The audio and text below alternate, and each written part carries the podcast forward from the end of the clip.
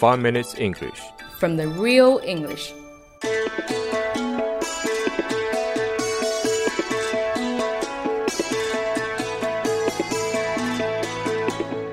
Hi everyone, 大家好， I'm Cindy. 我是 Alex， We're broadcasting from Sydney, Australia, and welcome to the 5 Minute English Show. 我们在悉尼为大家广播，欢迎大家收听五分钟英语。森碟，How was your weekend? It was complicated, Alex. Complicated，嗯，还复复复复复杂。 Yeah, my friend broke up with her boyfriend, you see, and I spent the whole weekend consoling her. 你的朋友和她的男朋友的女朋友的男朋友的朋友的朋友的分手了，broke up，所以你整个周末都在 console 安慰她。那为什么要说 it's complicated 呢？ It's a common word we use when talking about relationships. 哦 ，complicated 经常就是用在谈论感情问题的时候，用来表示很难讲清楚的一种情况。 Yeah, when something's not going so well, we can describe it as being complicated. 如果你的感情不顺利的话，可以简单说有点 complicated，讲不清道不明。 Or, when you don't really want to go any further into the conversation, you can simply reply with, oh, it's complicated. And that's all you need. 或者你就是不想回答别人的问题，你也可以非常简单的说 it's complicated。通常这么说完，识相的人就不会再怎么问下去。 Yeah, probably those that care about you, or those that like to gossip, like Alex, will persistently question on. 但如果别人不识相，搞得好像很关心你，或者就像我这种很八卦 gossip 的人， 可能就会非常执着的去问你问下去。哎，Cindy 啊，到底你为什么要跟他的男朋友分手啊？ Alex, it's not me. 好奇嘛，到底发生什么事了吗 My friend dumped her boyfriend.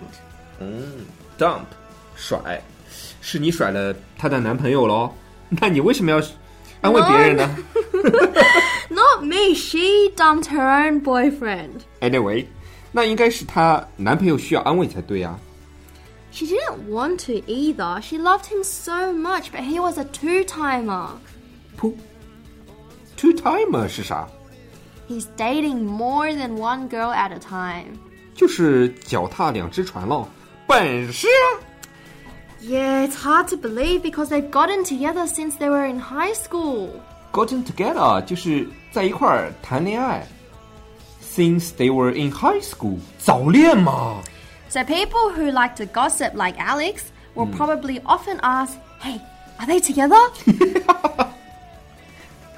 你这是像小偷的样子啊。 oh, that's what you are like. OK，如果你也很八卦，想问别人，哎，到底他跟他到底是不是在一起啊？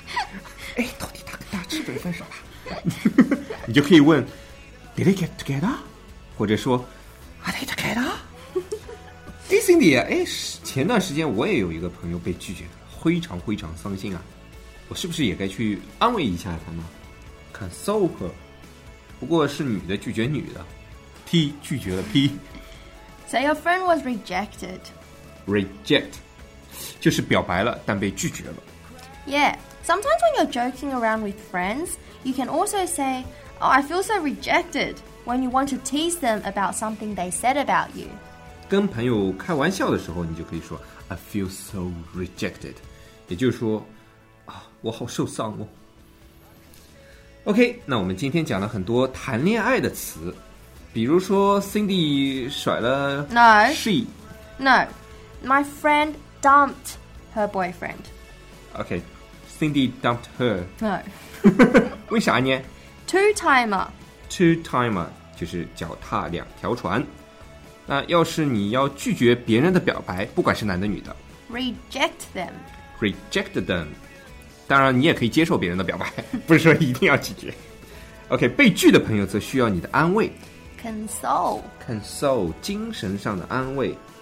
Alright, folks, that's all for today's 5 Minute English Show. Catch you guys later. OK，那我们今天的五分钟英语就到这里啦，大家下期见。 Whoa, whoa, whoa.